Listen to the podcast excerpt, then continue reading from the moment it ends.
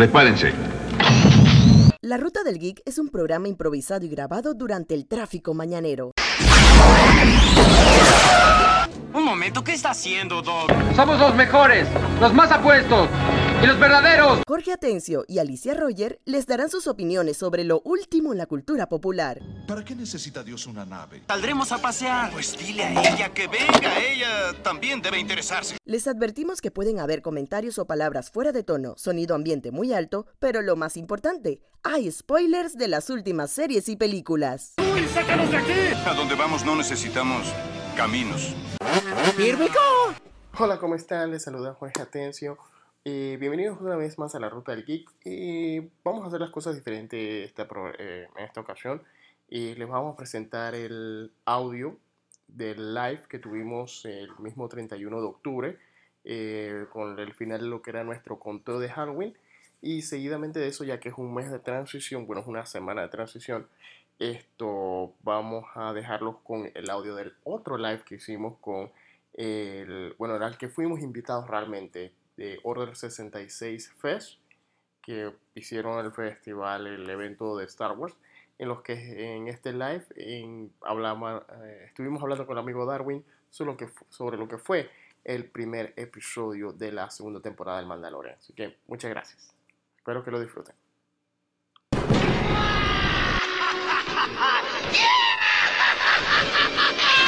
¡A divertirnos! Happy Halloween. Hola, feliz Halloween a todos. ¿Cómo están? Aquí, bienvenidos una vez más a la Ruta del Geek. Y estamos grabando un live improvisado, eh, casi improvisado, haciendo un pequeño... Cuasi improvisado. Cuasi improvisado, porque lo estuvimos discutiendo. Pero básicamente eh, vamos a hablar de las 40 y muchas películas que tuvimos la oportunidad de ver durante esta maratón que hicimos de Halloween. Hola Soul Idealist. Estamos, nos improvisamos, bueno, nuestros trajes de Ghostbusters de mi cumpleaños que Alicia mandó a hacer. Muchas gracias. Esto, eh, vamos a, a las películas que vimos. Vimos bastantes. eh, vimos películas nuevas, películas internacionales, slashers clásicos, recomendadas, vimos recomendadas por amigos y vimos recomendadas por, por el estudio que hicieron de películas de miedo, viendo cuáles eran las películas más terroríficas en base a las que mantenían el pulso cardíaco más alto de las personas que las estaban viendo. Ujú. Entonces tenemos un mix de bastantes Tenemos películas. bastantes películas. Al final queríamos hacer una por cada día, pero habían días en los que veíamos más de una. Al final se nos, se nos mezclaron todas las películas y teníamos la discusión de ver las películas que vemos siempre como tradición o ver solamente películas nuevas. Al final hicimos un super mix. Así que vamos a empezar. La primera película que vimos en nuestro super maratón de Halloween fue The Pool, película de Tailandia de hace unos años sobre estos muchachos que se quedan atrapados en una piscina abandonada con un cocodrilo. Básicamente eso entraría en la categoría de Es Terror animal, es es, exacto, es cre- monstruo. es horror de criaturas.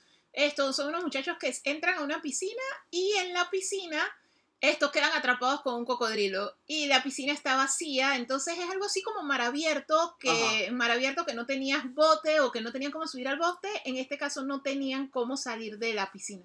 Hola Luigi, ¿cómo estás? Esto, y hola Maca, ¿cómo andan?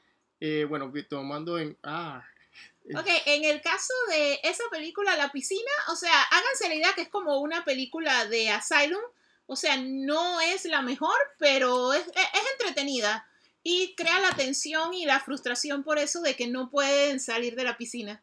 ujú. Esto, la segunda que vimos fue, ya que El estábamos clásico. viendo cosas que salían de piscinas, vimos el clásico Piraña. Piraña, la de... Esa es del 78, 87 por ahí, 78. Se- Sí, es de los 70, esa película es bastante En los vieja. 70, el clásico. pe- Lo curioso con esta película es que es una combinación de una película original del género de, lo- de la criatura, mientras al mismo tiempo es una comedia y es un tributo a Tiburón, porque en una de las escenas hay un personaje jugando una máquina de pinball de Tiburón. Eh, la película todavía...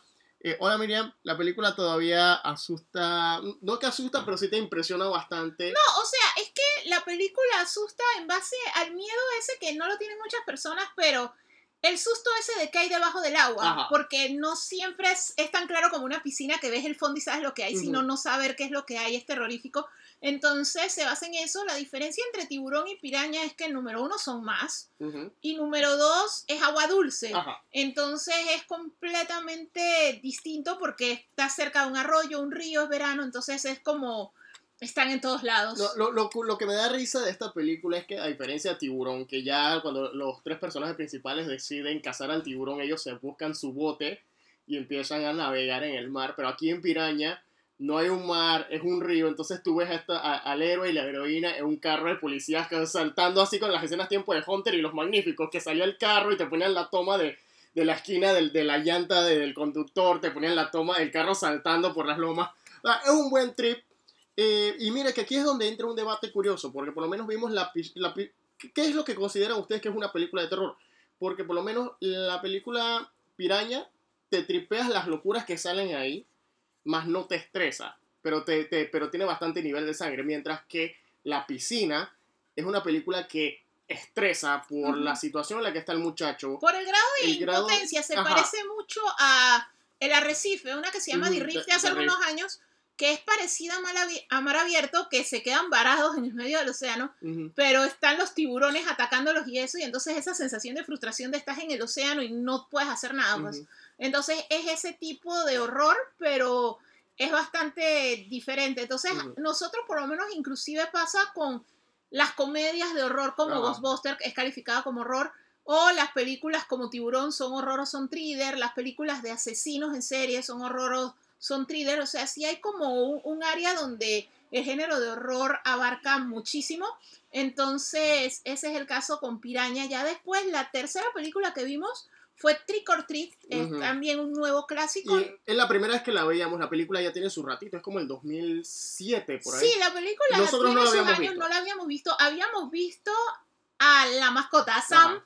la habíamos visto en Funko, lo habíamos visto en Publicidad y Universal, pero no sabíamos de qué se trataba. Es una película antológica muy buena sobre el Lord de Halloween. Ajá. Cuenta tres historias de terror, pero Están entrelazadas Están durante el 31 de entrelazadas. octubre. Porque Sam es como una criatura guardiana, es como decir Juanito Escarcha en Es que- diciembre y Navidad. Él es el guardián del holiday de Exacto, Halloween. Exacto, sin spoilear mucho, Sam es la mascota de la película y el espíritu del Halloween es Samhain. Es Samhain. O sea, entonces él lo que vigila es que cumpla las reglas. O sea, por lo menos que tengas pastillas para los niños toda la noche. Que si pones decoración, pones tu calabaza, cosas así, no la quites antes de que termine la celebración. O sea, son ciertos detalles. O sea, hay un conjunto de reglas de Halloween y él vela porque tú las cumplas Ajá. durante la celebración. Pero es muy buena, las tres historias se entrelazan, son muy terroríficas, en especial la segunda. Mira, aquí nos está saludando Spider Sewer. Hola Jim, él es el muchacho que maneja la cuenta. Esta cuenta de Spider Sewer es mucha información sobre Spider-Man y las tortugas ninja.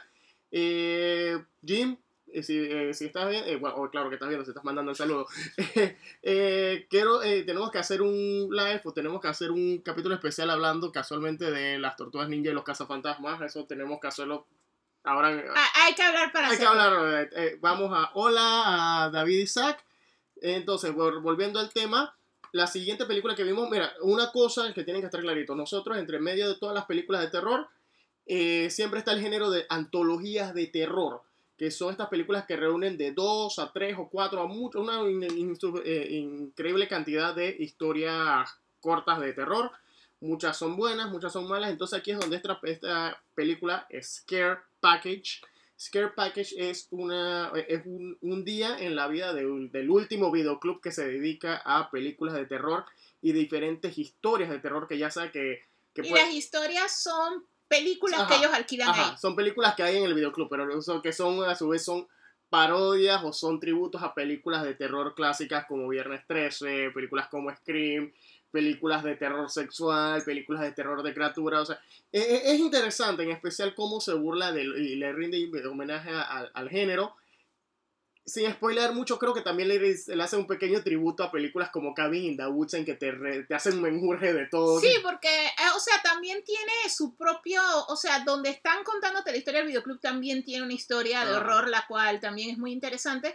Y lo otro que tiene es que rinde, un mo- rinde honor a los videoclubes, que Ajá. fueron muy importantes para el género de horror durante años. Era donde las conseguías, porque Ajá. a veces no las daban. A veces no las daban en televisión, a veces no las daban No en las el traían cine. al cine, pero siempre Muchas están en el veces- fiel blockbuster o en Ajá. el videoclub del barrio. Muchas veces eran directas a video. De hecho, yo recuerdo cuando existían los videoclubes que lo que más me impactaba, a pesar de que mi papá siempre me decía, porque estaba bien niño, mi papá siempre me decía, no vayas a la sección de terror porque tú no puedes ver nada de eso, eso es muy violento, eso es muy sexual, eso es muy de todo. Pero tú no podías evitar ver las paredes de adentro de los videoclubes porque todos los póster pretty eran los de la película de No, terror. y que al final de cuentas siempre la mezclaban, que era lo que pasaba en Blockbuster, porque Ajá. al final era una de terror, pero es la película nueva, así que estaba en estrenos. O Ajá. sea, en el área de terror estaban eran los clásicos. Pero sí es un homenaje a cómo los videoclubes eran los que promovían más el género, si te gustaba. Ujú. Aparte de eso, después vimos Scare Me. Scare Me. Aquí es donde nos ponemos artístico. Esta película es original de Shudder. Esta película es sobre dos escritores de terror. Uno está tratando de escribir un libro y la otra chica, que casualmente la chica es la actriz que sale en The Voice haciendo el papel de Stormfront. Ella, eh, ellos dos están atrapados en una cabaña y entonces deciden contarse historias de terror, que está bien, no hay problema. El asunto es que la película no sabemos si es que quiso ser artística, no sabemos si es que la película no tenía presupuesto, pero ellos, los que están narrando las historias, actúan como al momento Sí, que... o sea, no es la típica película antológica que se vuelve otra película de repente y sales de la cabaña y graban todo y lo filman. No, sino que son ellos mismos como contándoles, como cuando tú cuentas una historia de horror en la Ajá. fogata, imitando y actuando los personajes solamente que comienzan a pasar cosas raras en base a lo que ellos van Ajá, contando. exacto. Si el tipo dice, eh, por lo menos, si el tipo dice que sí, que el asesino llegó y mató a la porrista y se escucha el grito de la porrista, pero no hay más nadie en la casa. Y cuando el tipo dice, justo en ese momento, después que la mató y se regó la sangre y la sangre está cayendo sobre el, el man que está contando la historia, y, y el tipo dice, asesinó a la porrista, lo chorreó de sangre, en ese momento se escuchó, la, la- eh, él se dio cuenta que la policía estaba cerca, y de pronto la iluminación de la cabaña pasa colores Todo, rojos, todo o se adapta, todo se inclusive adapta. si la historia tiembla, tiembla, pero es terror psicológico, o sea, no es el terror clásico, Ajá. La recomendamos si están buscando algo diferente para variar. La siguiente que vimos es un Es clásico, un clásico, Monster Squad. Monster Squad. Esta es una película que yo recomiendo más que nada para aquellas personas que, ya sea que quieran recordar los 80 o sienten que, o, que, o quieren introducir el género de los monstruos o, las películas de monstruos a, sus hijos. Esta película es de 1988, si no me equivoco.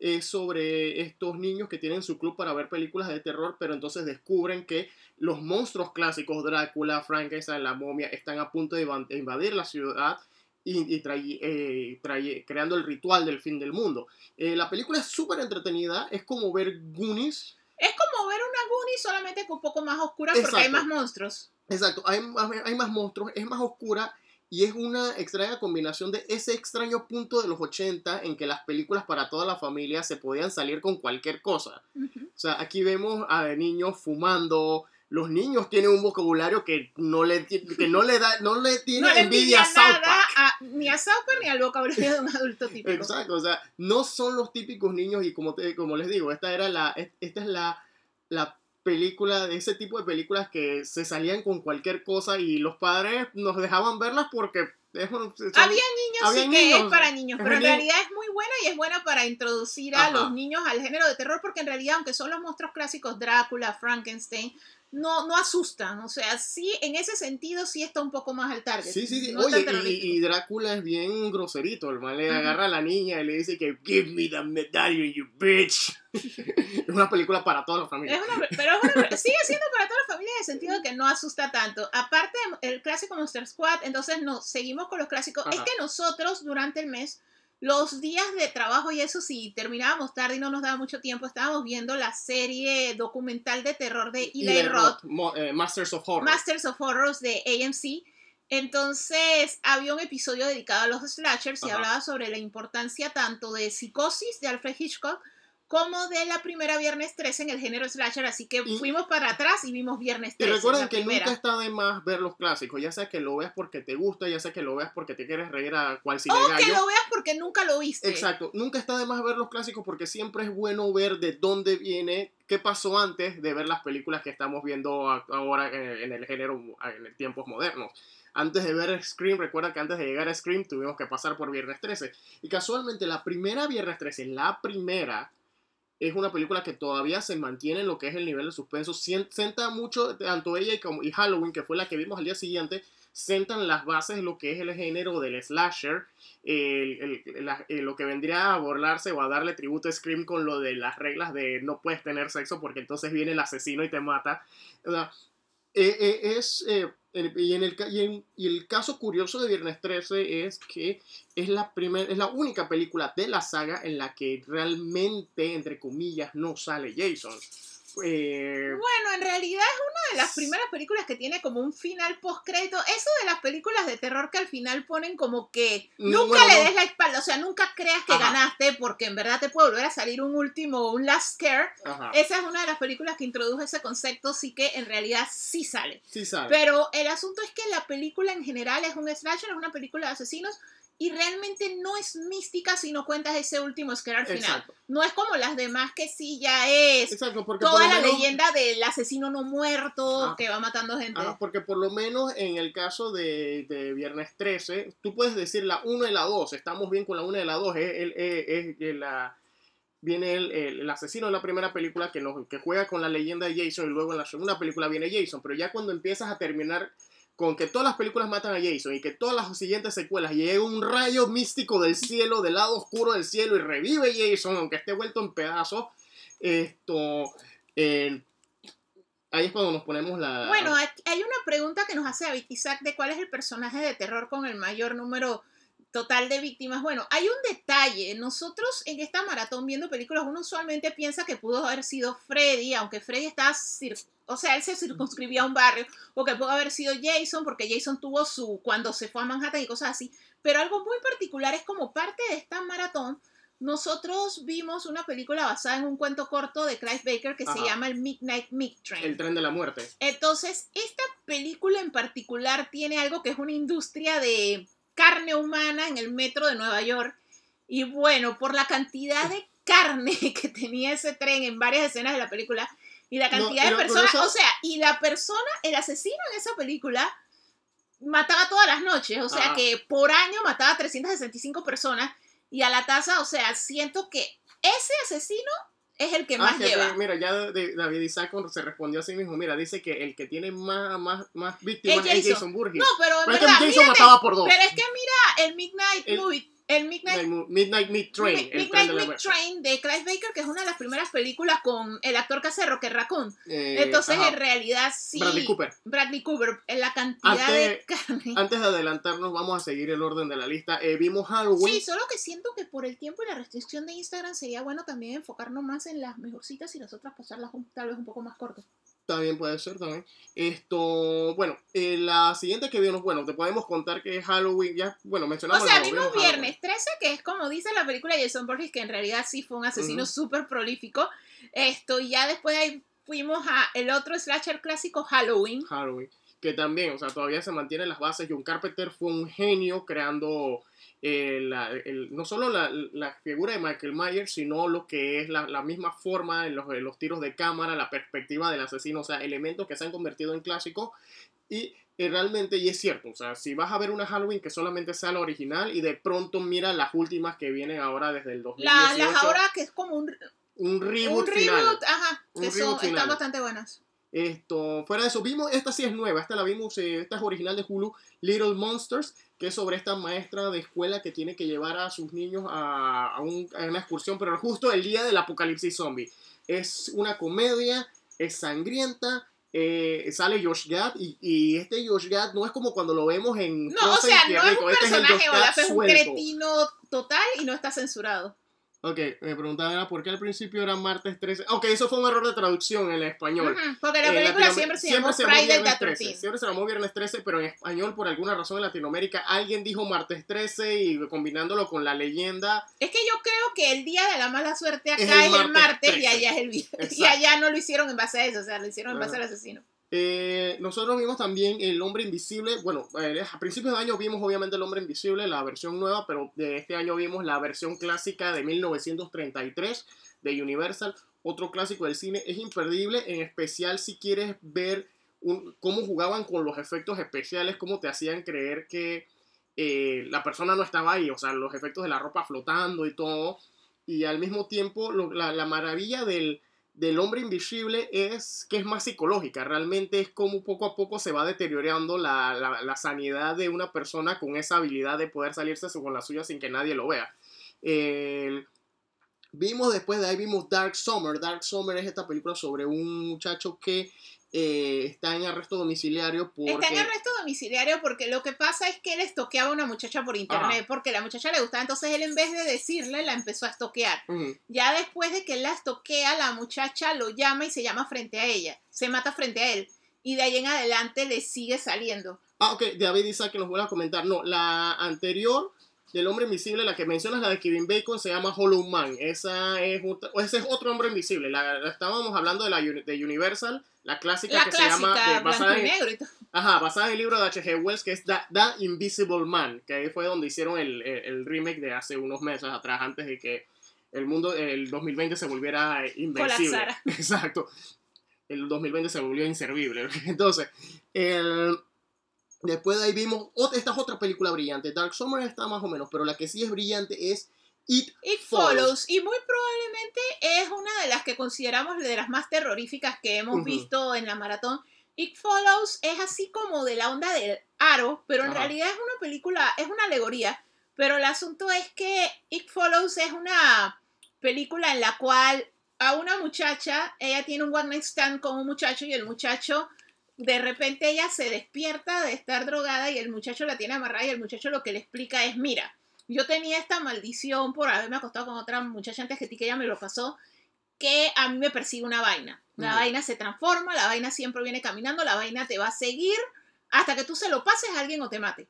Pero yo te estoy explicando porque a mí no me conviene que te mate, porque cuando te mate a ti va a volver donde mí, Ajá. para ma- matarme a mí y o sea, está como tratando de volver a la persona cero la película es como, es una alegoría a las enfermedades venéreas, pero el concepto del bicho ese siguiéndote es sencillamente súper escalofriante. O sea, ¿y cómo se ve? Y de hecho es maquillaje súper sencillo, no es de que un zombie o algo así, Y aún así, aún- pero te súper asusta. y aún así, la película tampoco necesita un monstruo para continuar la alegoría. La película realmente te asusta porque realmente no sabes si la cosa deja de seguirte o no. O sea, simplemente vive con, la, con el terror de que tienes eso ahí. No, Y y, es que tienes que, y que tienes que, o sea, la cosa es a tiempo del aro de que tienes que pensar, que voy a pasarle mi maldición a alguien y que esa persona pase por lo que yo pasé. Y de hecho que tienes que estar pendiente de esa persona porque tú no sabes el día que la maten viene la vaina por donde ti, no es, si no estás listo. De hecho, es muy buena y si no la han visto, se la súper recomendamos. Ahora, Hay una pregunta, David Isaac, de qué nos pareció la trilogía de Rob Bueno, Zombie. yo vi la primera, que fue La Casa de los Mil Cuerpos, y esa película es bien, bien impresionante. Me faltan, creo que, bueno, creo que voy a tener que re- No, y él reverlas. lo hizo también.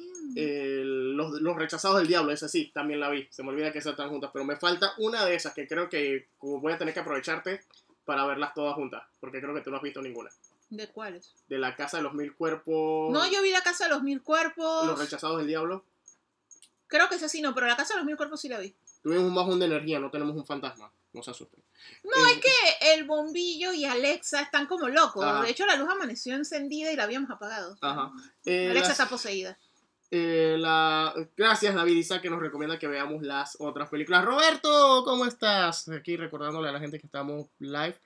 Esto, si esto se apaga, lo seguimos, ¿no? Lo pone- ponemos después, imagínense el narrador de Bob Esponja de 30 minutos después, lo ponemos eh, y reiniciamos. So, la siguiente película que vimos, más que nada porque Alicia nunca la había visto, esta película de, esta comedia de horror, así gore, cine gallo, pero que te, te ríes a carcajadas por lo increíble que, que es, es. Vimos Tammy y el tiranosaurio Rex con las actuaciones de Denise Richards, Y un joven Paul Walker. muy joven Paul Walker Y ahí estaba también John Franklin, que era el de la película original de Los Niños del Maíz, él era Isaac. Entonces es sobre este muchacho que fallece y entonces... Y su científico- cerebro se lo ponen a un animatrónico de tiranosaurio, pero de estos tiranosaurios como los que tenía la rocha, Ajá. que de movimiento limitado. Entonces el tiranosaurio empieza a... matar gente, Matar gente. Mientras, mientras se reúne con su novia Tammy, que a su vez Tammy tiene que buscarle un cuerpo nuevo que se Y entonces comienza la misión de vamos a buscarle un cuerpo para Es una trasplantarle el película cerebro. bien curiosa, bien graciosa, da risa, bastante risa. Y es bien gore, o sea, bien, o sea, la sangre te, te, te, salpica de esto. esto. Roberto estaba viendo Solomon Kane, es una buena adaptación bien oscura, basada en el personaje de Robert E. Howard, creador de Conan el Bárbaro. La siguiente película que vimos, esta la vimos en Netflix, Vampires vs. The Bronx, así al estilo, también, otra película así al estilo de Goonies, de niños que se enfrentan a una situación de terror y más que nada tiene un flow como, da- como The Lost Boys, con eso que te ponen de que gente que ha desaparecido en Nueva York. Y entonces es como la versión moderna, porque tipo... No, y el concepto que van a buscar en cultura popular la referencia que está Ajá. pasando. O sea, no es como en las películas de zombies que es de que nunca Ah, vi sí, un zombie. eso es lo curioso, en las Sino películas de es de zombies nadie ha visto un zombie. Aquí hay como vampiros, déjame ponerte Blade. Ajá, ponen Blade y entonces siguen las reglas de Blade para pelear contra los vampiros. Sorprendió bastante. Con todo y que es una película en teoría producida por la Broadway Video, que son los creadores de Saturday Night Live. eh, es una muy buena película. Eh, Roberto también nos recomienda comedias modernas para Halloween. La primera, la Babysitter La 1 Babysitter. 2. Tenemos que verlas. Esas las, se nos han escapado. No sé ni por qué se nos han escapado. La Sí, siguiente- porque las tenemos ahí en lista hace rato. A Hace veces rato. la- tal vez las veamos hoy para completar las, las 50. Sí, ¿no? nos faltan como tres películas para completar, cuatro películas para completar 50 películas de horror al mes. Esto, después de esto vimos eh, Spiral, esta la, recomendó nuestra amiga Chrissy Rivera que estaba, la puso en sus redes sociales, es sobre esta pareja eh, gay que con su hija adoptiva que van a, mudarse a un pueblo nuevo para empezar una vida mejor, en especial porque uno de ellos fue víctima de un crimen de odio, pero lo que parece ser el pueblito perfecto resulta que esconde un, un secreto brujo prá- prácticamente. Eh, la película es, tiene un alto nivel de terror, tiene, eh, y me- Tiene buena tiene más cinematografía y buen nivel de terror. y lo que impresiona más que nada es que es una de las primeras, una de las pocas películas inclusivas realmente que están de- tanto dentro del género y dentro del, del- del cine realmente, porque sí es, si toma lo que es la, la pareja, la misma pareja gay, no te lo restriega, es, es algo normal, o sea, y sabes que las Ellos personas... y entonces uno de ellos tiene una hija y entonces Ajá. es la relación familiar, pero más que nada es la clásica de se mudaron al lugar que no debían, o sea, ellos no sabían que el lugar tenía un secreto oscuro Ajá. Si ven el y, póster... y debieron y debieron vigilar más a la hija. que Eso es un error también. que cometen mucho los padres en las películas de horror. Otro clásico, casi clásico que vimos. Eh, ah, mira, Roberto quiere presumir que le has visto, que nos dice que nosotros nada más vemos 50 películas. Esto. Saludos, Roberto. Eh, vimos un clásico Urban Legend, la primera, clásico de los 90, o como dice nuestro amigo Alfonso, una película que te resume todo lo que era el final de los 90 y el inicio de los 2000. Un joven eh, Jared Leto, un joven Michael Rosenbaum, ¿quién iba a pensar que íbamos a ver una película donde el Guasón y el Lex Luthor actuaban antes de convertirse en el Guasón y el Lex Luthor? Eh, curiosamente, y, y- y bueno, esta película es una de las que manejó más ese concepto porque la- las leyendas urbanas las empezaron a usar más en lo que eran películas antológicas, mientras acá esta, eh, lo usaba, obviamente el asesino la usaba más para matar gente. Hay escenas que todavía se mantienen, que todavía Sí. no tanto que te asustan, pero como que te, te da el choque. A mí, a mí me gusta más que nada por la parte esa de que te recuenta varias leyendas urbanas que uno recuerda. Ahí dice Roberto que Nightmare on Elm Street 2 que si cuenta como película inclusiva Yo por el digo sí. Del Closet. Yo digo que sí, porque hasta el- yo creo que hasta el mismo actor salió del closet haciendo esa película. Esto, el, la, después de esa vimos, esta sí es más reciente, basada en la obra de H.P. Lovecraft, en la historia corta de H.P. Lovecraft, eh, con Nicolas Cage, The Color Out of Space, sobre esta familia que vive en una granja donde crían alpacas, no estoy inventándolo, ellos crían alpacas. Eh, Supuestamente por la leche. ah, sí, porque hay una escena... Porque hacen como queso con leche de Hacen queso alpaca. con leche de alpaca y hay una escena con Nicolas Cage brindando y bebiendo su leche de alpaca directamente de una botella. Nada que envidiarle a Luke Skywalker sacando la leche del extraterrestre en. O sea, en en el caso de Nicolas Cage, él es un actor tan particular que, o sea, eh, o sea, él películas de horror debería ser como su propio género, porque Sí. ya tiene varias. Sí, sí, sí, sí. Y solo lo desquiciado que se va poniendo Y así. en especial en esta película, porque basada en la historia de H.P. Lovecraft, una cosa cae del espacio, crea un color púrpura alrededor de, de- del terreno, tanto en el cielo y en la vegetación, poco a po- poco va destruyendo la comida y poco a poco la, la- la familia está siendo atacada por estas No, iba criaturas. puras quimeras tiempo de. Full Metal Alchemy. Es bien extraña. Y entonces, y, y- y- y como mencionamos, como es una, una en una historia de H.P. Lovecraft, pues lo que pasa es que poco a poco el, el persona- los personajes principales van desquiciándose, porque eso era lo que mane- ese era el terror que manejaba H.P. Lovecraft. Eran situaciones extraordinarias que poco a poco iban destruyendo tu sanidad. Ah, no, y si quieren ver locura de Nicolas Cage, está esa, pero también la otra está que vimos más tarde, ma- Mandy. Más tarde vimos una Mandy que está peor todavía. Exacto, esa, Mandy. Roberto la vio, Mandy fue un trip. Esto, vamos continuando antes que se nos vaya se nos vaya. Esto, les recomendamos el color del espacio. Eh, eh, vimos Scream 4 porque todos los Halloween tenemos que ver una Scream porque no- nos gusta más que nada porque le rinden tributo, le rinden homenaje y le rinden parodia al género de- del slasher. Eh, porque son personajes que ven películas de terror que están viviendo una película de terror y sin tomar en cuenta que los dos grupos son efectivos. O sea, las víctimas de Ghostface son efectivas porque No, logran incapacitar a Ghostface. pero esa y es Ghostface no- interesante. Es por, no solo por el hecho de que hace alegoría a la película de terror, sino porque ya estaba en la época esta de redes sociales, Ah, de sí. compartir todo. Entonces hace mucha referencia a eso. O sea, ya había personajes que era disque. que ya estaban No, el, el asesino lo hace por la fama o lo hace por los likes. Entonces ya era algo, es como una de las primeras que trata de eso.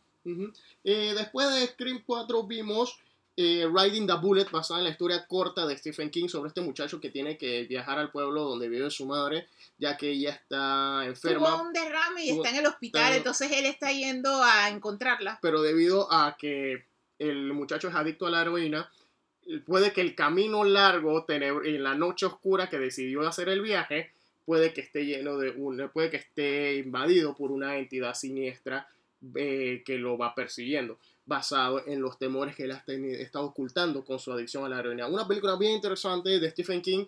Eh, lo malo de esta película es que está basada en una historia corta. O sea, la historia corta yo la leí y es como, si digo que es 15 páginas, es mucho.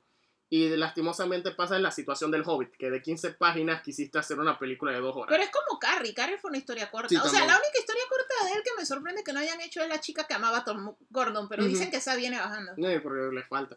Esto, después de eso vimos esta que también es un terror psicológico, no es tanto una película de terror, pero es más psicológica, eh, más que nada porque Alicia no la había visto. We Need to Talk About Kevin, sobre esta madre que está recordando cuando vivía con su hijo Kevin, que era prácticamente el hijo del diablo. O sea, no, es- no era literalmente el hijo del diablo, pero O sea, era peor que Damien. era porque Damien estaba teniendo conductas raras y era- ella era lo, lo único, ella, ella era la única que veía que Kevin estaba haciendo cosas raras hasta un evento fatídico. Esa sí es genial, no necesariamente la tienen que ver en Halloween. Ah, esa que menciona Roberto, la que es con Steve, esa es la que yo quería ver, que es la del man que maneja como Uber, pero Sí. mata, mata a la gente del Uber. Ajá. Esa todavía no la hemos visto No. porque es que esa está en la lista todavía de esas que estrenaron en el cine.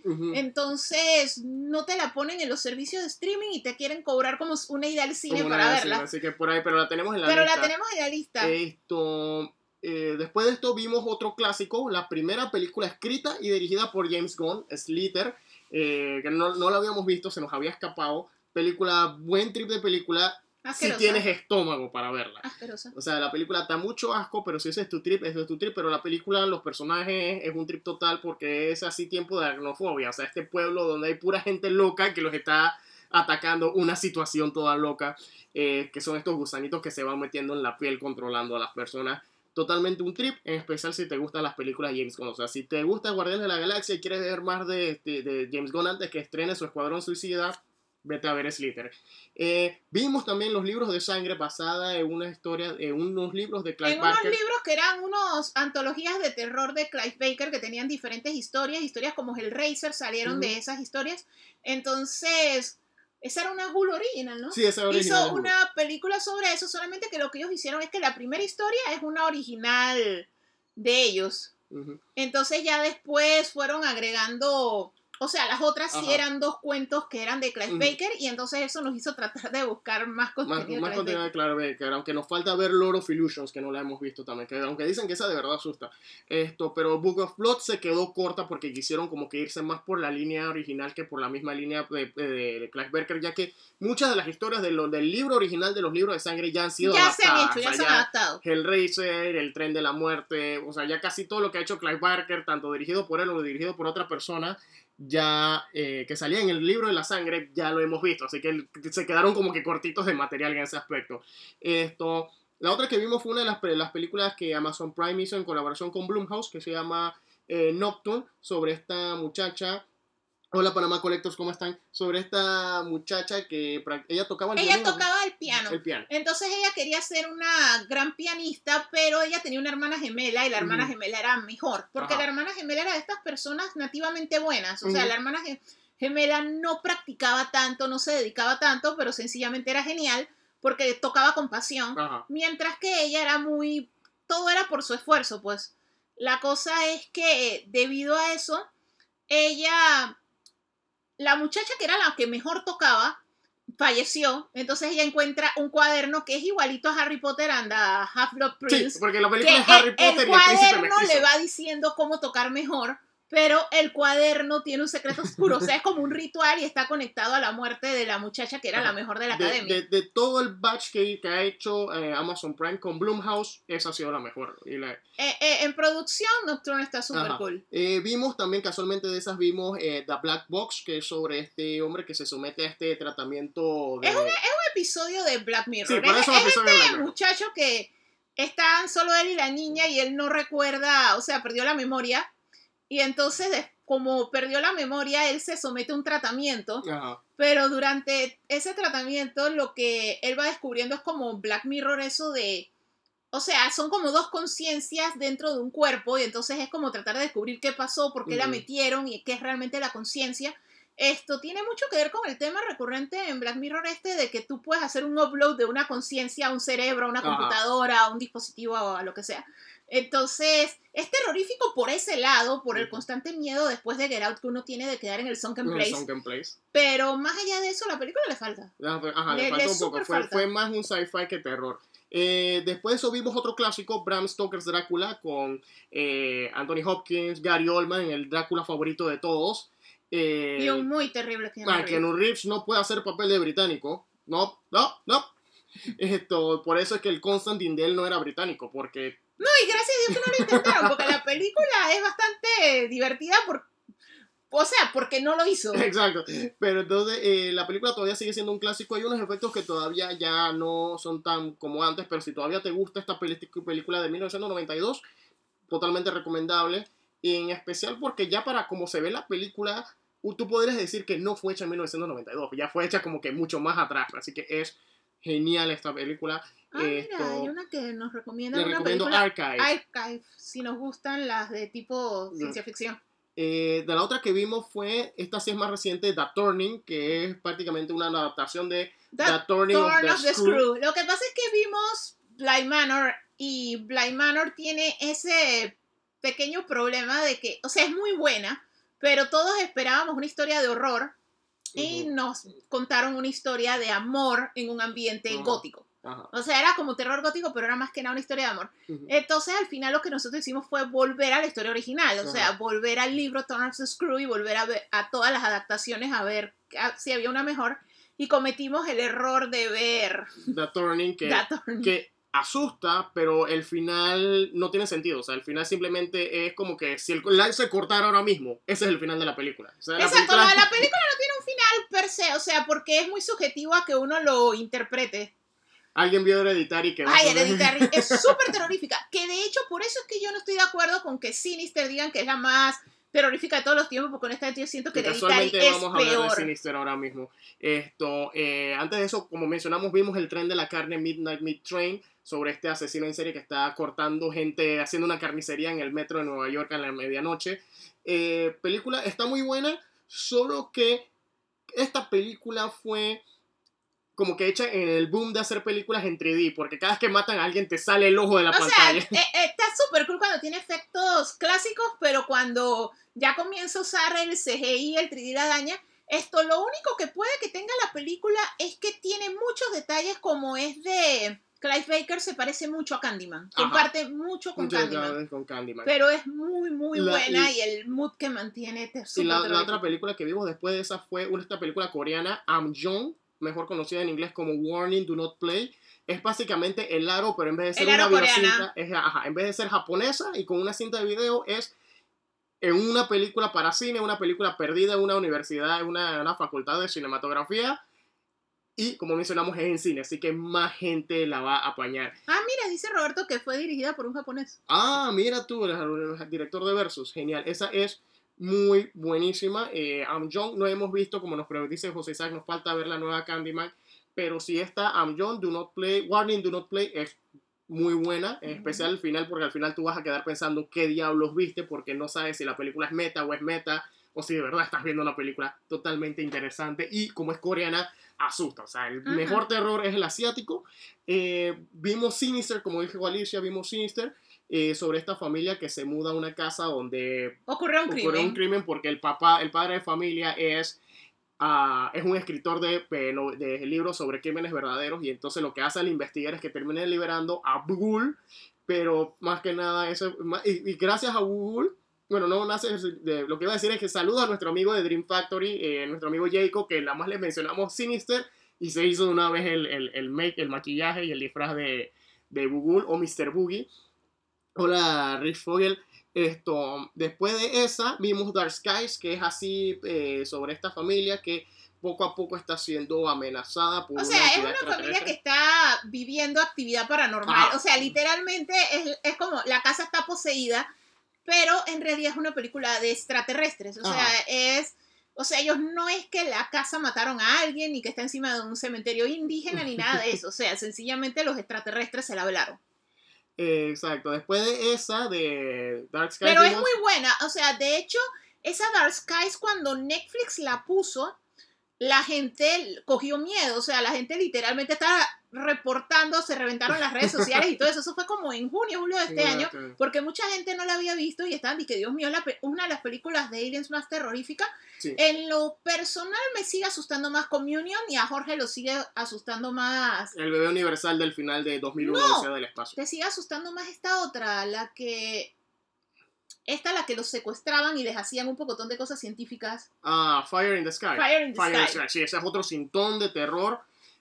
Buenísimo, un clásico, porque al final en lo peor con Fire in the Sky es que está basado en un hecho real, pero la forma en la que te narran las cosas no sabes si de verdad pasó o no pasó. Sí. Eh, continuando con nuestra lista, vimos, porque está Kayuhu coincidió, vimos el remake de The Witches de HBO. Eh, no está ni buena ni mala, la original sigue También. siendo la mejor. o sea, se parece más al libro. Pasa lo mismo que las Willy Wonka. Ajá, O sea, ese- se parece más al libro de Roald Dahl y Roald Dahl y su estate quedaron como más contentos con esta versión pero la otra versión porque tiene su final, pero, Pero- abusaron del CGI y le quitaron el alma. Exacto, y la otra versión que tenía efectos prácticos con Angelica Houston es muchísimo mejor. Eh, después de esa, vimos The Witch, la bruja, con Anna Taylor Joy haciendo el papel de Thomasin y la cabra. Ok, esto es lo que yo no entiendo. Black o sea, Phillip. Black Phillip, o sea, si tú te mudas de- de- a otro, una- a un área lejana del pueblo y de repente tú ves que tus niños están jugando con un chivo negro que nunca había llegado, nunca O sea, tú visto. no tenías un chivo Tú negro. no tenías un chivo negro, y tu familia no tenía un chivo negro. siempre parquean con un chivo negro, algo está pasando. Ajá. Pero la película es muy buena, o sea, nosotros no la habíamos visto, pero está súper, Súper súper buena. Ay, Esto, a ver, ¿cuáles están mencionando por ahí? Ah, la, la... masacre en Texas, la la, versión reciente. nueva, no, no la hemos visto todavía. Es que lo que pasa Ah, no, es es que, que... está hablando de la versión que anunciaron. No Ah, ok. reciente.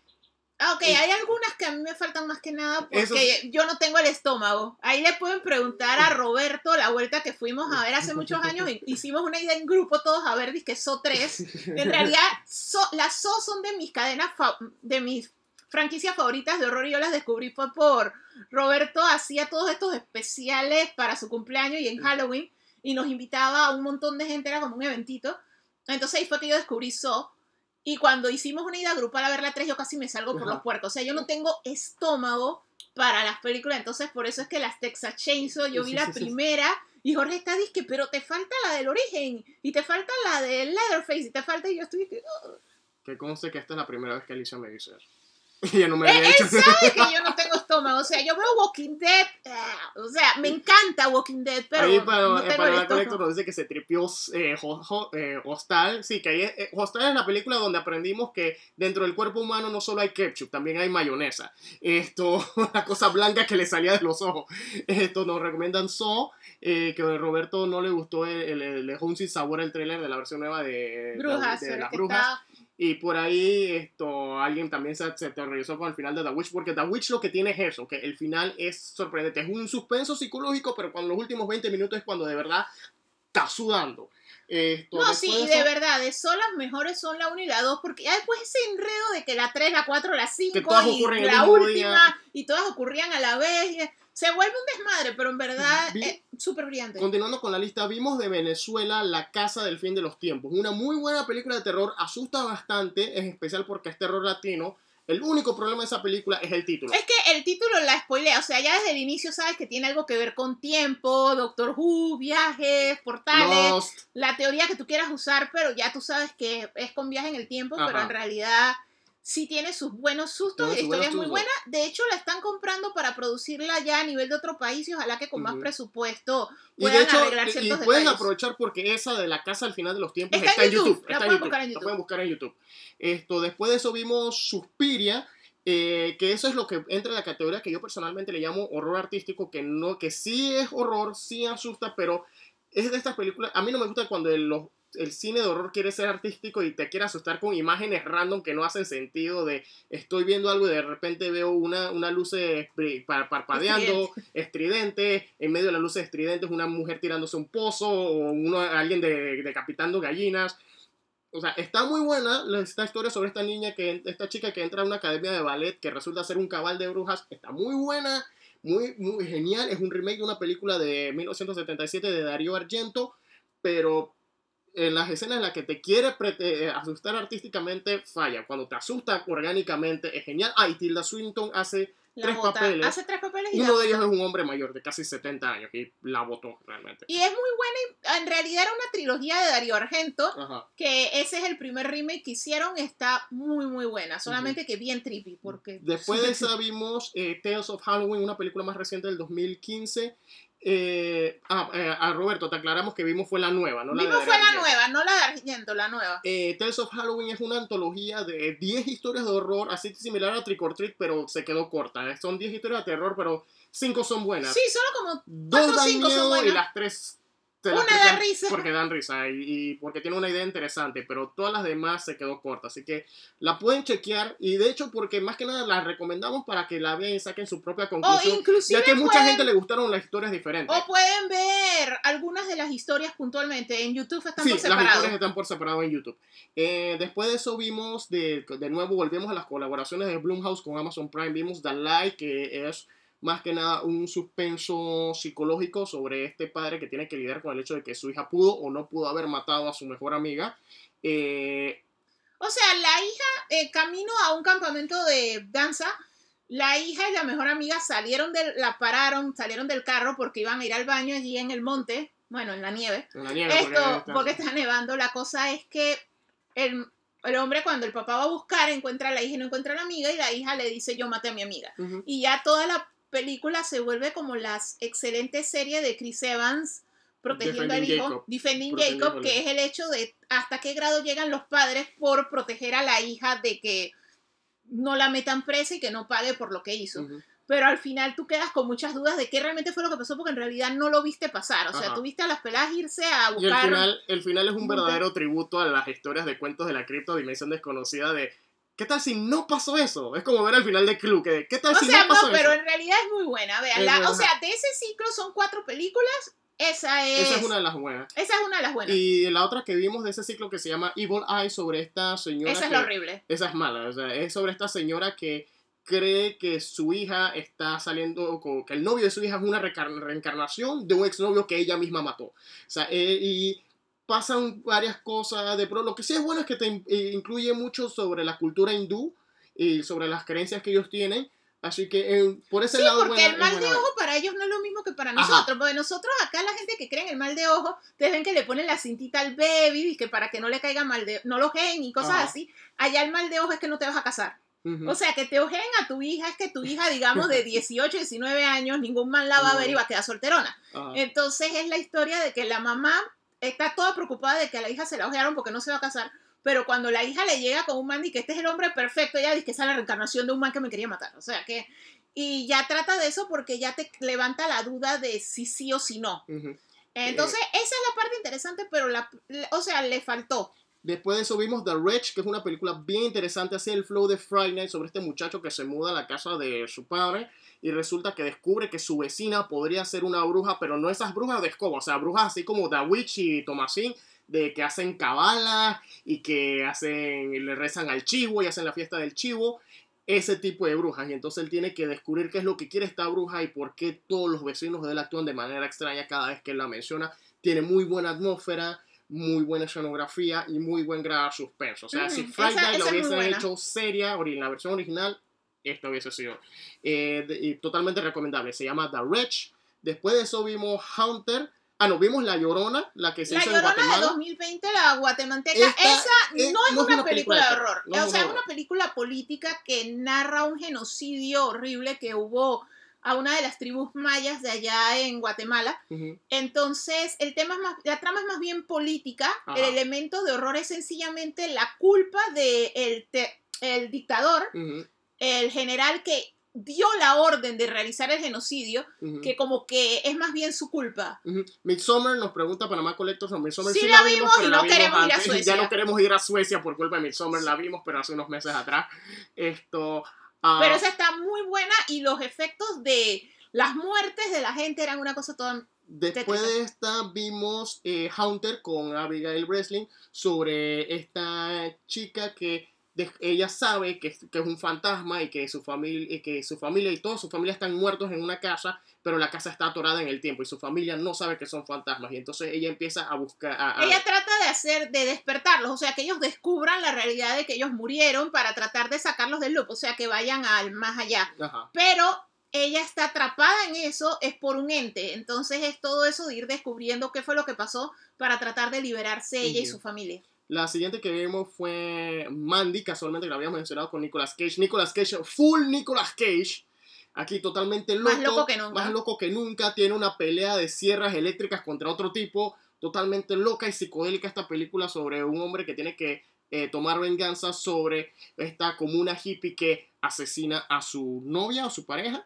Y él es una película total, es una película de horror acción producida por el, el el mismísimo Frodo, pero está totalmente bonkers, bad shit, insane. Está bien loca bien trippy. O sea, tienen dos películas de horror con Nicolas Cage en colores morados, trippy, para ver. En una, en una está más Cage que en, la, en el anterior. También vimos Diablo Rojo, eh, película de terror nacional. Muy buena, muy buena película, la verdad, bien entretenida. Es un flow así como Evil Dead sobre eh, este chofer de Diablo Rojo que, te- que eh, junto a su pavo y, su, y dos policías que terminan atorados, eh, eh, terminan atrapados en esta maldición que combina todas las o sea, combina leyendas muchas panameñas. leyendas panameñas, la tuli vieja. O sea, tiene ciertas cosas aquí y allá, o sea, no es perfecta, pero las partes que sí le quedan bien. O sea, tiene unos efectos bien efectos- en tuco en unas pero- partes que es como cine gallo, pero, pero, en otras partes pero sí le quedan bien. parte bueno, por lo menos cuando sale, el- eh, sale un demonio con alas, esa es wow, y genial la película.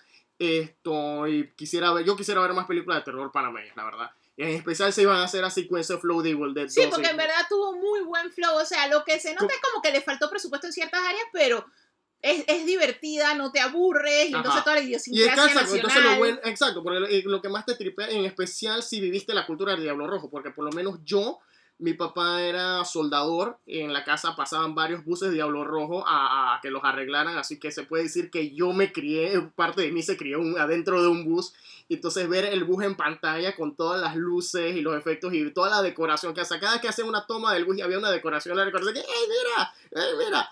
Así que es más que nada por la idiosincrasia panameña, es muy buena película.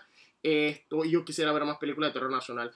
Eh, fuera de eso, vimos esta serie animada de HBO, No Fantasmagoria. la habíamos descubierto, la vimos en HBO Max, Fantasmagoria, de repente nos llamó la atención los dibujitos y está súper cool porque es como cuando Cartoon Network tenía su segmento de Le La- pasó al las amigo de un leyendas amigo. urbanas. Ujú. Esto te cuenta cualquier cantidad de leyendas urbanas y sobre todo las locales, pues, Ujú. sobre todo de acá de Latinoamérica. Sí, Algunas, es algunas que animada es tenemos, latina. Ajá, es latina. Algunas comunes que tenemos todos los países, Tiempo de la Llorona y eso, pero también otras que ya son propias de Sudamérica o de Brasil, súper escalofriante, los dibujos súper cool. geniales. Y fuera de, después de eso vimos, bueno, vimos Fright Night, pero vimos la versión, bueno, yo me vi La las dos versiones, yo me vi la sí original, ajá, yo me vi la original del 85 y Alicia eh, y yo vimos la del 2011 con Anton Yelchin y Colin Farrell. Excelente película, o sea, ¿qué más tú le puedes pedir? O sea, la premisa es lo que siempre soñamos, o sea, tú con tu celebridad favorita combatiendo monstruos o matando vampiros, o sea, dependi- eh, eh, es, es una de las premisas más originales que hay. Por mí que hagan todos los remakes que quieran, porque esa es una idea que no va a morir nunca. Siempre que, siempre que vemos una película de acción, queremos hacer, desde especial si somos niños o adolescentes, queremos hacer team con Chuck Norris o Schwarzenegger para derrotar vampiros y zombies. Y esto es lo que te ofrece Friday Night en especial, eh, con la original en especial con el maquillaje que usaban y en esta por el CGI, el CGI no es malo, la verdad. Eh, y después de eso eh, vimos hoy en la Hoy mañana vimos Creepshow Creepshow, pero el especial animado, porque Creepshow Y- tiene y una serie en cool. Shudder, el que las, estas dos películas basadas en historias de Stephen King tienen una nueva serie, y entonces hicieron un especial animado que ya está disponible, y está súper cool. La, la animación parece un cómic animado, Ajá. eso les quedó súper cool, o sea, es como ver un motion cómic de estos, como los que tiran en PlayStation y eso. Ujú. Entonces, las dos historias, la, la primera me recordó bastante al cuento del barco, que es como un companion en Watchmen. Ajá. La del El- man el que cuento de la está- fragata negra. que el man está en la isla y viendo cómo sale, o sea, es una cosa así, es un náufrago. Ese es más psicológico que nada. Esto, pero el segundo, que es tuiteando en el circo de los en el circo de los muertos, me gustó bastante. Es basado en una historia de terror por Joe Hill, el hijo de. Stephen King.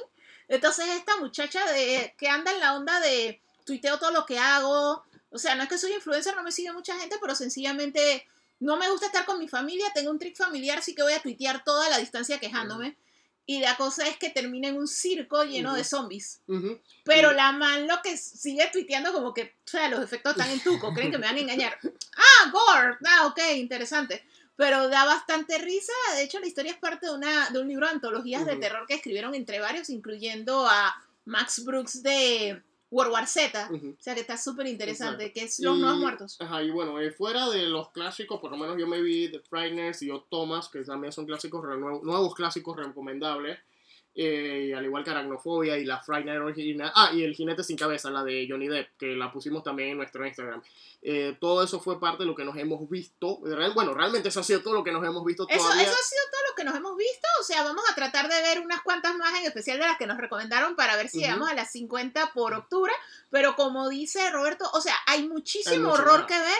De y hecho, tradicionalmente tratamos de ver por lo menos dos o tres Ajá, por de mes. hecho, por lo menos nuestra, si pueden seguir nuestro podcast, esto es parte de lo que nosotros le titulamos las secretas de la cripta. Entonces, esto, vamos a mantener ese segmento porque, como dijo Alicia, nosotros cada una vez al mes, nosotros nos estamos viendo como dos o tres películas de terror por mes o dos o tres por semana, siempre lo variamos, o sea, siempre estamos viendo una película de terror. Eh, no sé, si alguien quiere hacer un Zoom party viendo una película de terror, nos avisan y lo hacemos. Eh, pero sí, eh, como, como dice David Isaac, el Sleepy Hollow de Johnny Depp y Tim Burton no puede fallar. Esto, sí, así que no sé, Alicia, si tienes algo más que agregar. No, solo eso, que tengan un happy Halloween y sigan disfrutando el género del horror, tanto en películas, libros, cómics, hay de todo y para todos los gustos.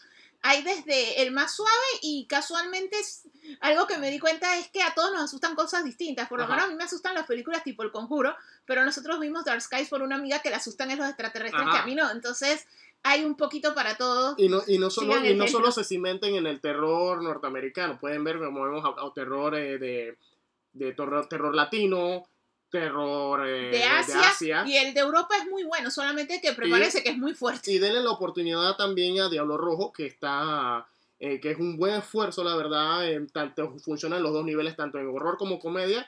La película yo sé que ha sido difícil para la gente que no la ha visto, eh, ha sido- ha sido difícil conseguirla, pero la película está en Amazon. La pueden comprar, pueden colaborar también para, para verla con la película también. Así que fuera de eso, esto creo que con eso damos, Con eso damos por por terminado. terminado. el live y terminamos a tiempo. Dijimos la, Ajá, la- terminamos toda la película. Así que muchas gracias a la gente que nos... Ah, gracias también David Isaac, mucha gente, gracias a la gente que, Que nos, nos que nos acompañó. acompañó durante el live, a toda la gente que nos saludó, vamos a revisar las recomendaciones. Y así que muchas gracias y sigan tripeando su Happy Halloween. Igual este podcast y también para la gente que no lo vio, también lo Lo vamos a pueden grabar en el- escuchar en a el podcast. escuchar en el podcast. Así que muchas gracias. Chao. Chao.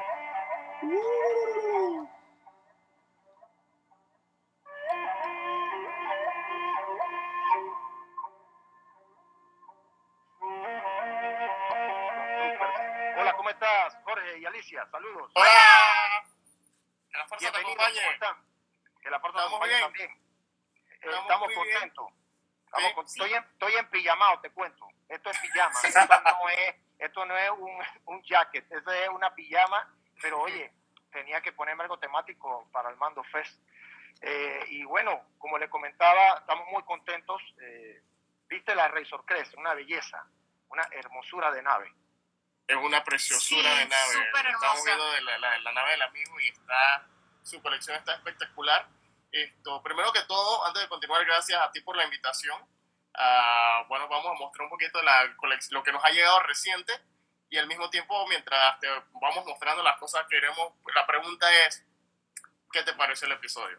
Que por Increíble. cierto, es el, como el más largo de la temporada ahora mismo. Es el más largo de la serie. Más largo de la serie. 54 minutos, ¿verdad? 54. Sí, 52 más o menos. Es, es el más largo de la serie como todo. Y se notó, se notó que duraba y duraba y se fueron de nuevo y regresaron, o sea, increíble, eh, yo estoy contento, ya yo la vi dos veces, yo la vi a las 2 de la mañana, después me puse a conversar acerca de eso, después me dormí, me volví a levantar temprano porque tenía que ordenar todas las cosas y sacar, traer cosas, montarlo, y volví a verlo de nuevo, y, y quiero, eh, ahora que se acaban los dos live, nosotros vamos a tener un Zoom, están invitados. eh, Ah, genial. para- Genial. sí, eh, hashtag los coleccionistas Panamá, vamos a tener un, un, un Zoom y todos los del team de los coleccionistas que se quieran eh, incluir para hacer ese conversatorio, porque obviamente algunos no van a querer spoilers, pero podemos hablar un par de cositas allí, así que están invitados. O sea, yo estoy muy contento. Cuéntanos, cuéntenos, cuéntenos. ¿Qué ver, tienen por allá? Bueno, por acá tenemos eh, al primero, nos llegaron de la colección de Bounty, que son prácticamente las figuras Los más pequeñas. adorables, los pequeñitos, coquetos. Ajá.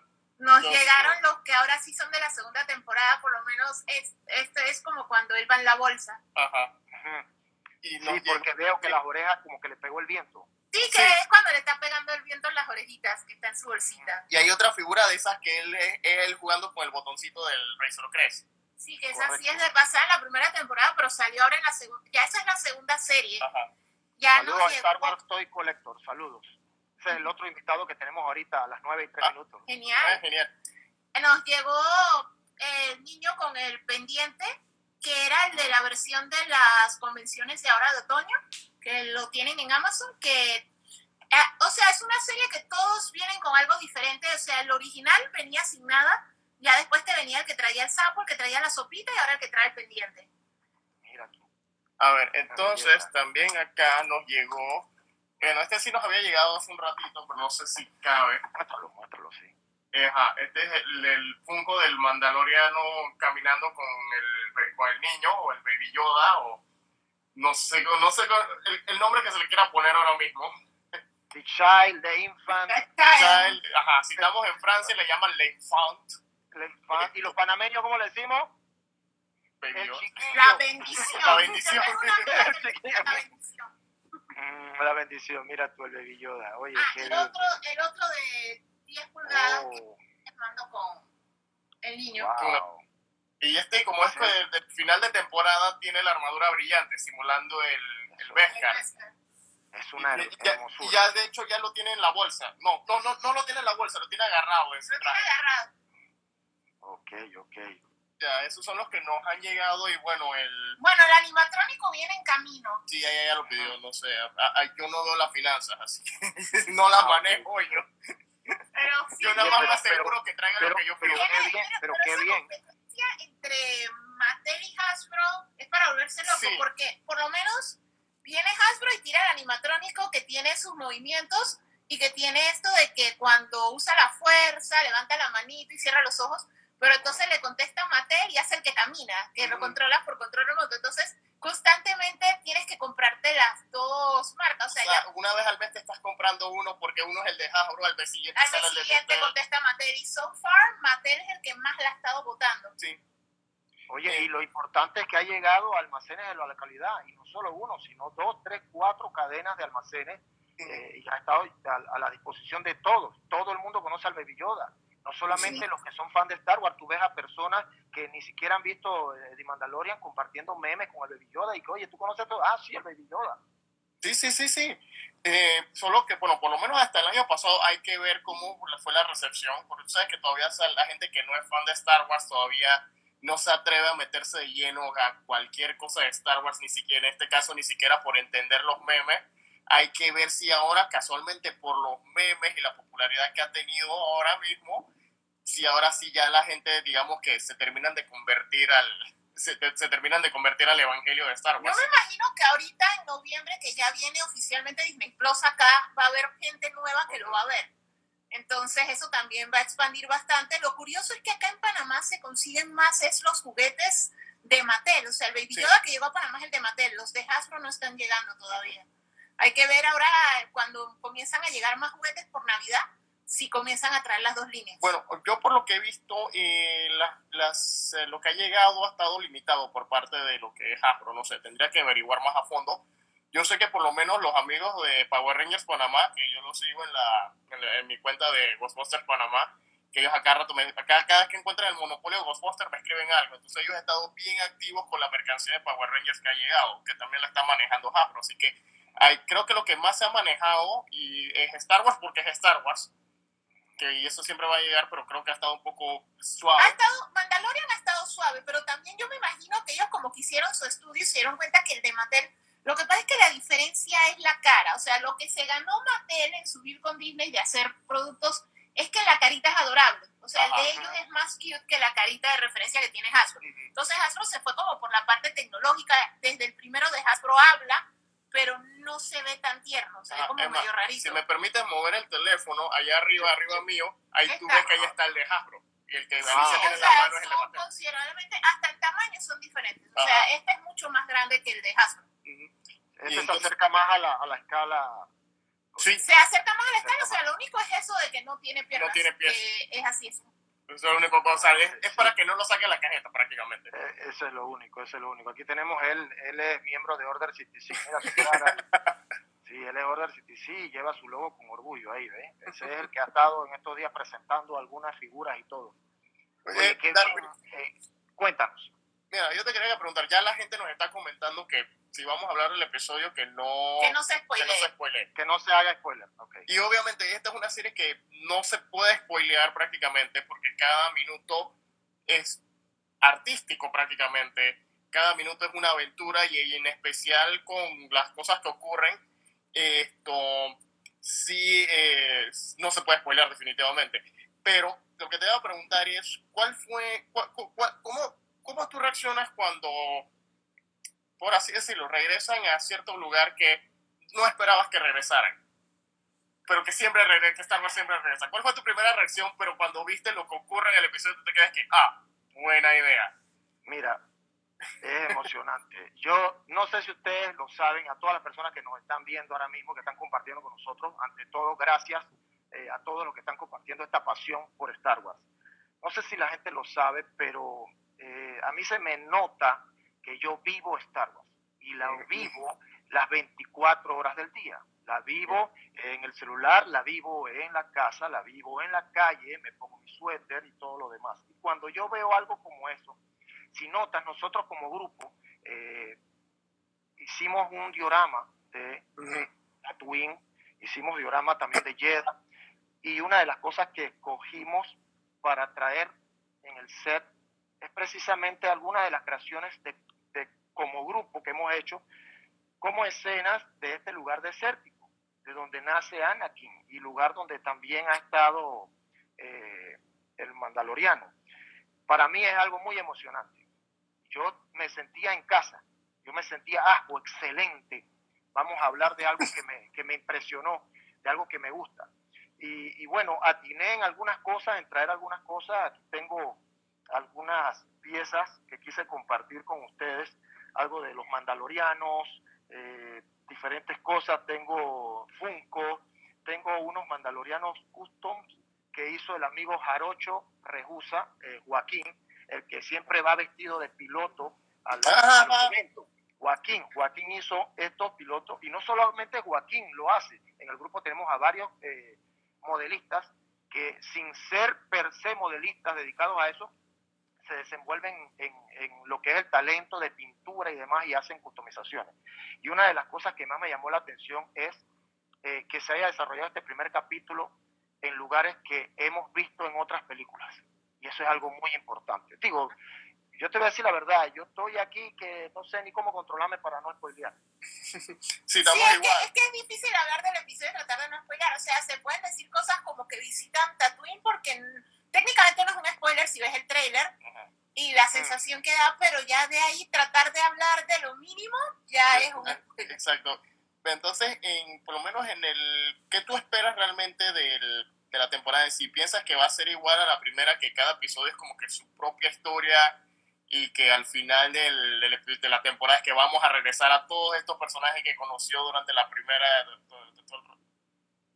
¿Sabe lo que yo pienso? Yo pienso que ahorita estamos viendo diferentes desarrollos para luego meternos en una trama un poco más amplia. Correcto. Eh, eso es lo que yo veo. Entonces están enseñándonos pequeñas historias, pequeñas historias para que nosotros nos preparemos para algo grande que viene más adelante. Uh -huh. Porque yo te voy a ser honesto, yo siento que esto va para largo. O sea, sí. Yo siento que no se va a quedar en dos, tres temporadas. Yo siento que esto va para más largo y tiene más contenido uh -huh, sí. y se van a unir.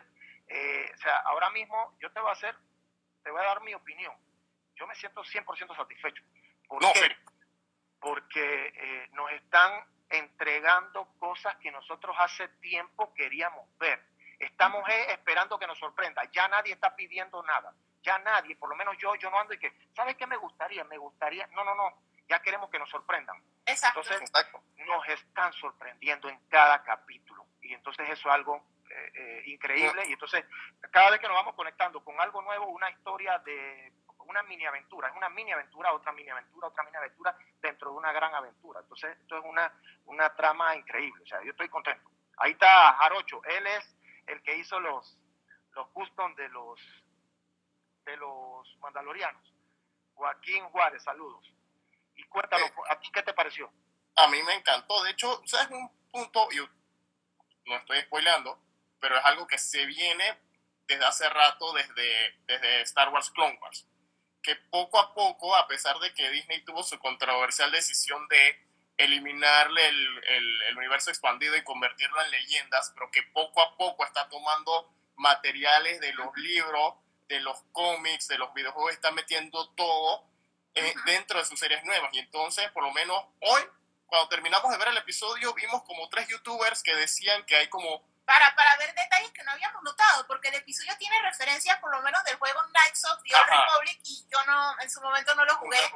Entonces, tiene referencias a novelas, que eso sí lo sabíamos, uh -huh. pero tiene referencias a muchas cosas y las hace oficiales. Entonces, eso está excelente. Exacto, porque eso realmente no solo te valida te valida las historias, sino que te valida tu colección, porque te, muchas veces uno compra cosas simplemente porque tienen el, el nombre Star Wars y terminas es comprando un pocotón de, de cosas que no te caben ni en, ni, en, ni en, el cuarto y a veces es un personaje que no es relevante, es un vehículo que nunca salió o te compra, como me pasó a mí con Darth Maul, que me compré en, en 1998, me compré toda la mercancía de Darth Maul, para entonces después el man nada más sale en la mitad, no sale ni, ni 10 no, minutos. Pero es, lo, es lo mismo que pasa, porque, o sea, cuando uno ve a Boba Fett por primera vez en las originales, esto lo ves poquito y muere soquetamente, lo mata un ciego y uno dice que, pero tiene la armadura más pretty. Y entonces ahora te están contando toda la historia de la armadura, porque ni siquiera es la historia de él. O sea, sí te cuentan de él, te cuentan de dónde salió, que él era un clon y todo eso, pero te han contado toda la historia de la armadura, Ajá. de la cultura de la que salió la armadura y todo eso, y eso era algo que uno no se esperaba, y era algo que sencillamente era un personaje que pegó mucho, igualito a Ajá. Entonces, eso está excelente, que están agarrando muchas cosas que a todo el mundo le gustó del lore, pero que parecía ser algo chiquito, y ahora dije, no, mira, te voy a contar porque tiene más historia. Exacto.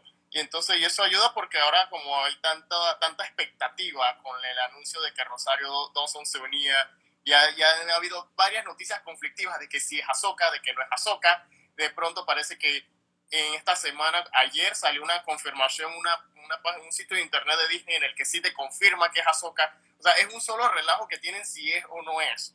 Y, Para y crear es que- eso, pero- Es que, es que para que uno en verdad cuando ya salga, no, y también porque uno se pregunta cómo se conecta, y también todo el detalle que la gente piensa que si llega a aparecer Ahsoka, si Rosario Dawson sí es Ahsoka, es como que él le tiene que entregar a Bebe Yoda o a su especie o a los Jedi.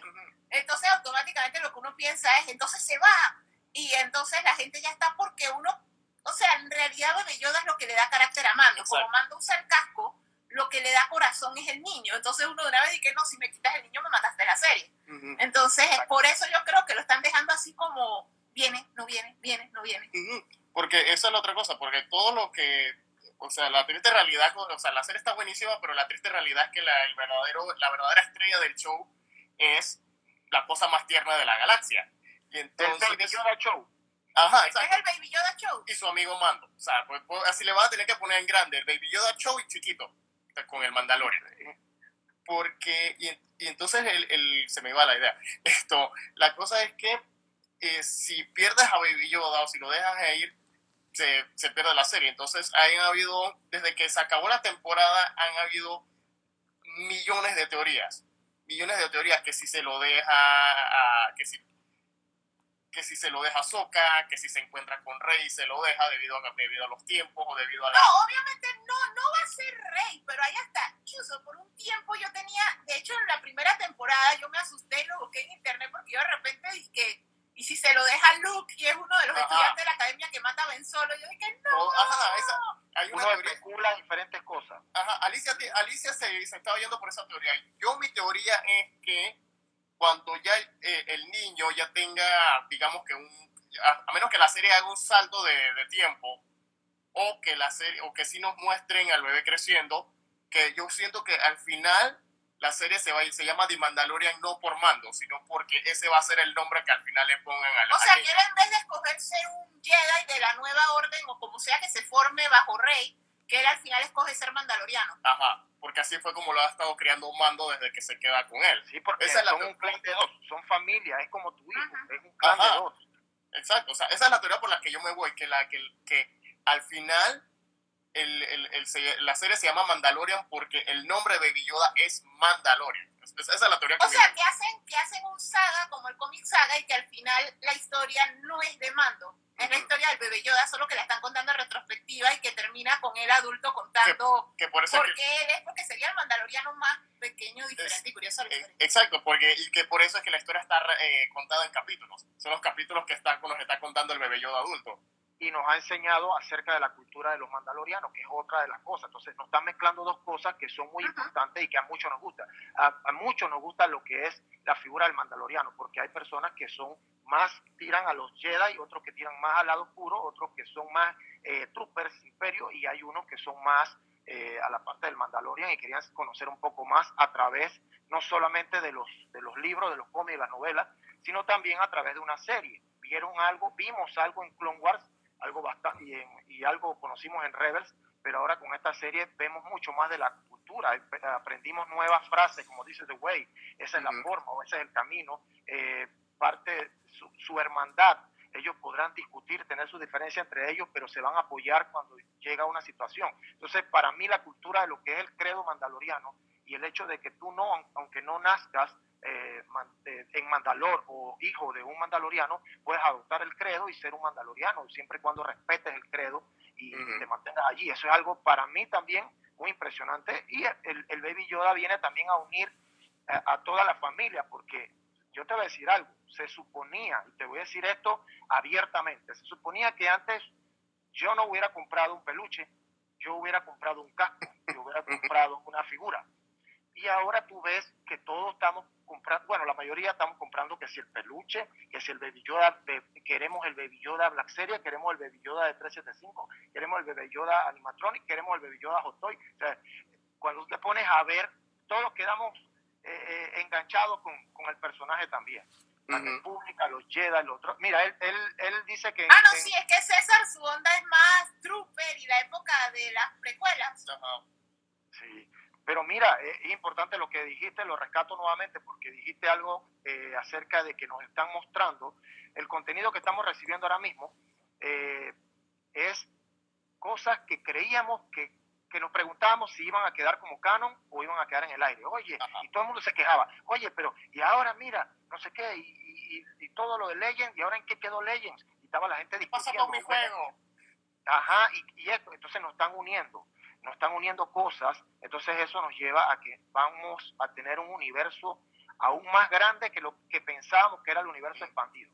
Entonces eso es una gran satisfacción para nosotros. Y no solo Eh, que el universo es más grande, sino que el universo ya está unificado, o sea, ya va, ya sabes hacia dónde va.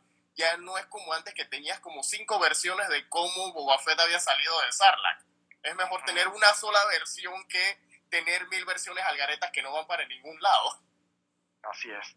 Y, y lo importante es eh, que hemos visto el comportamiento de los personajes, eh, lo que no esperábamos de algunos personajes que habíamos creído que eran eh, gruñones o personas viole- eh, personajes violentos, como hablamos en antes, eh, hace un rato, pero hemos visto otra cara de la moneda. Ejemplo, IG88 en la temporada 1. Sí. Teníamos entendido, perdón, IG11. 11. Tenemos entendido que esos robots, esos droides eran asesinos, eran eh, mercenarios, eran cazarrecompensas. Oye, y vemos que se programó y era el que cuidó al Baby Yoda, incluso, a pesar de ser un droide y sin humanizar, eh, antropo, antropomorfizarlo, eh, nosotros podríamos ver que él se sacrificó para su propósito para el cual estaba programado.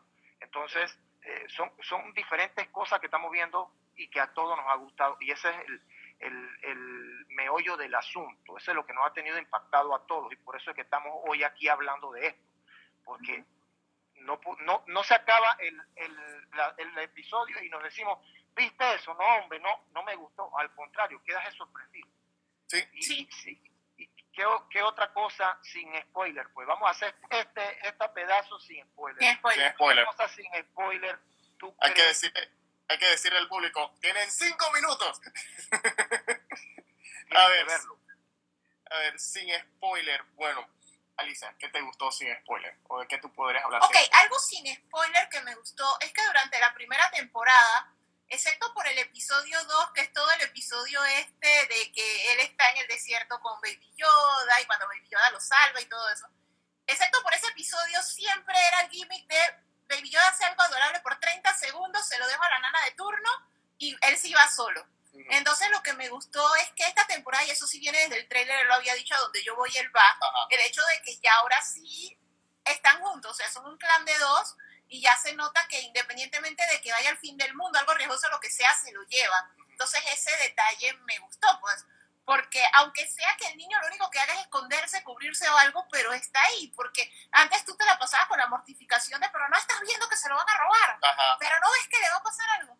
Entonces ya ¿Para uno qué se lo lleva? ¿Para qué se lo lleva? ¿Para arriesgarlo?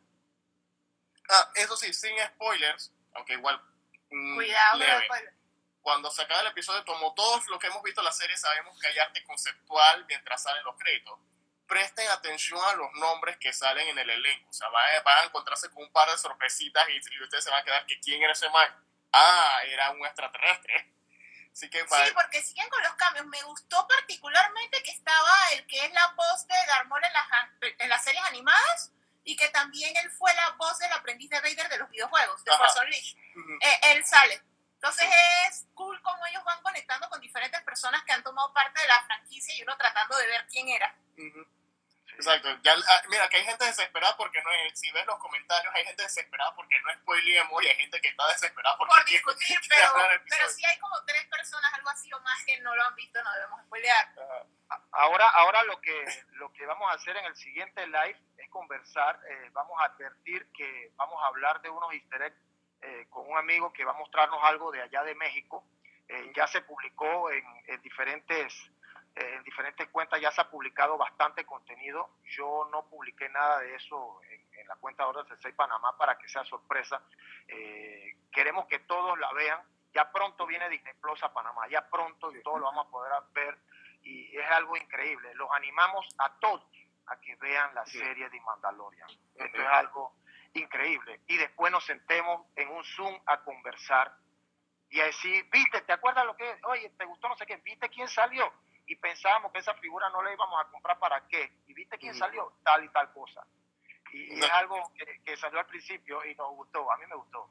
Exacto, y, y- y no solo que se compren, no solo que vean los episodios o que los vean por Plus, sino que compren los episodios, ya sea que tengan Blu-ray o que tengan 4K o que compren los episodios, aunque no tengan dónde verlos, si no tienen ni el No, o sea, traten, traten de verla o, o cómprenla, alquílenla o búsquenla. O sea, es, es bastante fácil de conseguir por su nivel de Eh, popularidad, exacto. pero no dejen pasar la oportunidad. O sea, es muy Y- buena serie. Son como películas Ajá. compactas de Star Wars. Exacto, y la verdad, y sí, como le, eh, le estoy haciendo el énfasis en que los compren en, en, en Blu-rays, porque de verdad es una compra que vale la pena, la verdad. O sea, de todas las series que uno podría comprar en la vida, es esa la que hay que comprar y hay que tener en un pedestal. Tú puedes decir que ese es el Blu-ray que tú compras, pero que no lo vas a ver porque cada episodio vale oro.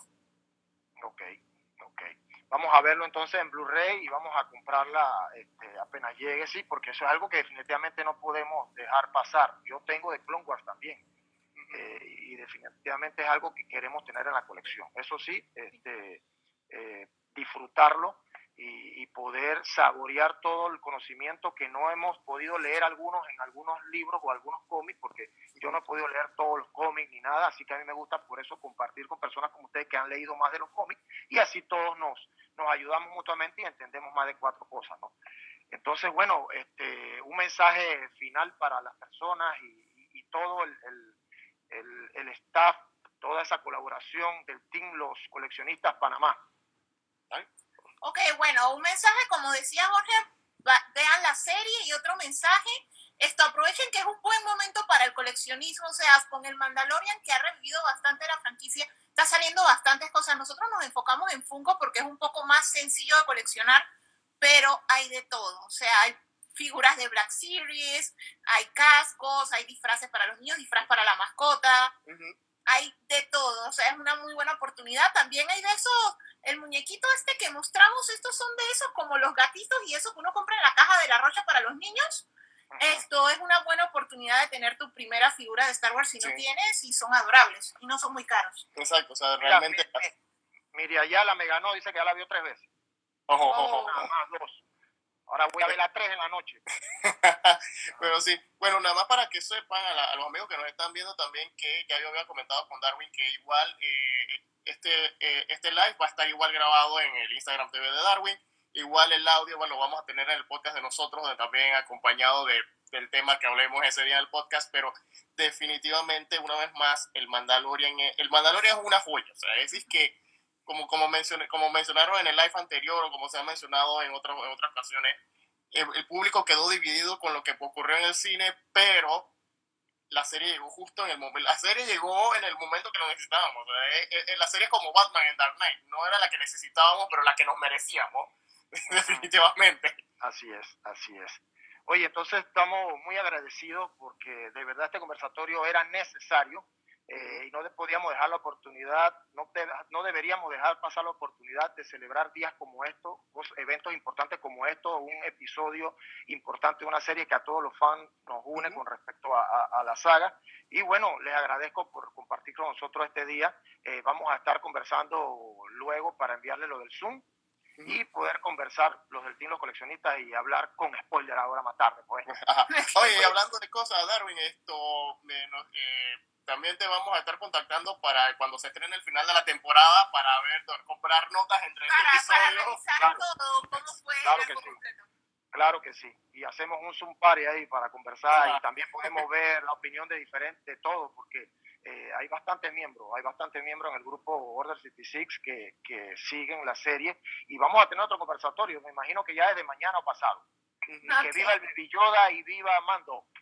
Oigan, muchas Claro. gracias por, por su tiempo y ahora nos vamos, vamos a cerrar este live para empezar uno nuevo porque ahorita tenemos un invitado internacional eh, de México también.